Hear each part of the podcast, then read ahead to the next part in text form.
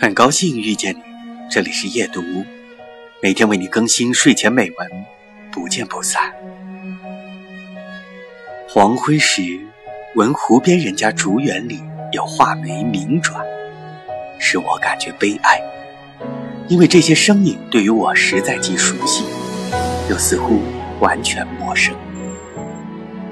二十年前，这种声音常常把我灵魂。但像高楼大厦、灯火辉煌的城市。事实上，那时节，我却是个小流氓，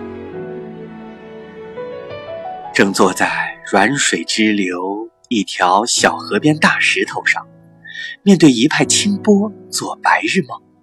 如今，居然已生活在二十年前的梦境里，而且感到厌倦了。我却明白了自己。始终还是个乡下人，但与乡村也离得很远很远。